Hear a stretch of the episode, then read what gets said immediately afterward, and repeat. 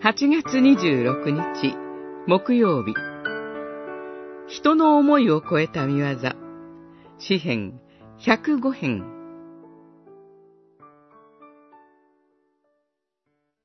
主は、この地に飢饉を呼び、パンの備えをことごとく絶やされたが、あらかじめ一人の人を使わしておかれた。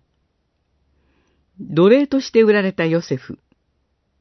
主は、人々が彼を癒しめて足かせをはめ、首に鉄の枷をはめることを許された。主の仰せが彼を火で練り清め、御言葉が実現するときまで。105編16節から19節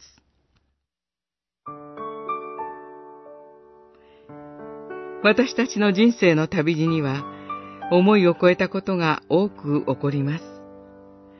この詩篇は、主なる神が私たちの思いや予想を超えて見業を行われるということを賛美する詩篇です。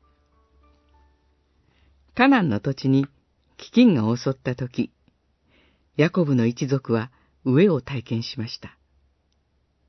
しかし、神は一人の人、ヨセフをあらかじめエジプトに使わされました。それは通常の使わされ方ではありませんでした。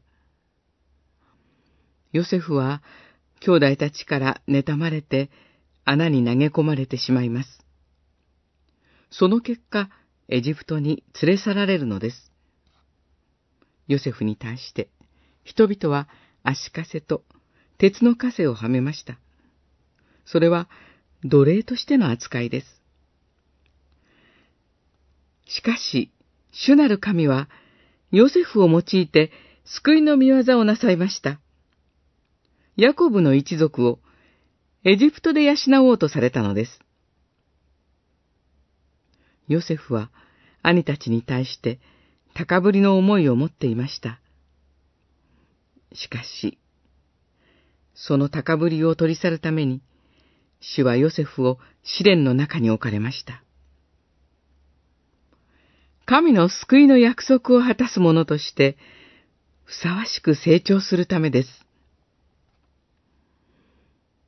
私たちもまた、この時代において、様々な試練を体験します。その時、なお神の御手の導きを信じましょう。